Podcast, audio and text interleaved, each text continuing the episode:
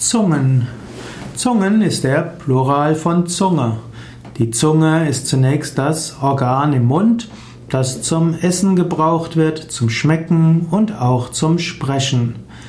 Man kann auch Zunge verwenden für Sprache. So wird zum Beispiel gesprochen, dort wird geschrieben, dass, in dem, dass die Jünger Jesu in Zungen gesprochen haben, das heißt in unterschiedlichen Sprachen gesprochen haben.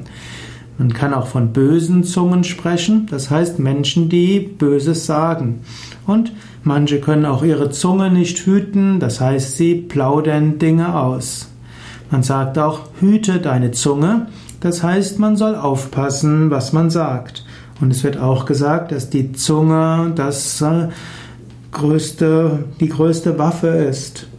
Nutze deine Zunge für Freundliches. Achte darauf, dass das, was du isst, sattweg ist, also rein und gesund, und achte darauf, dass was du sagst auch freundlich, mitfühlend und hilfreich ist.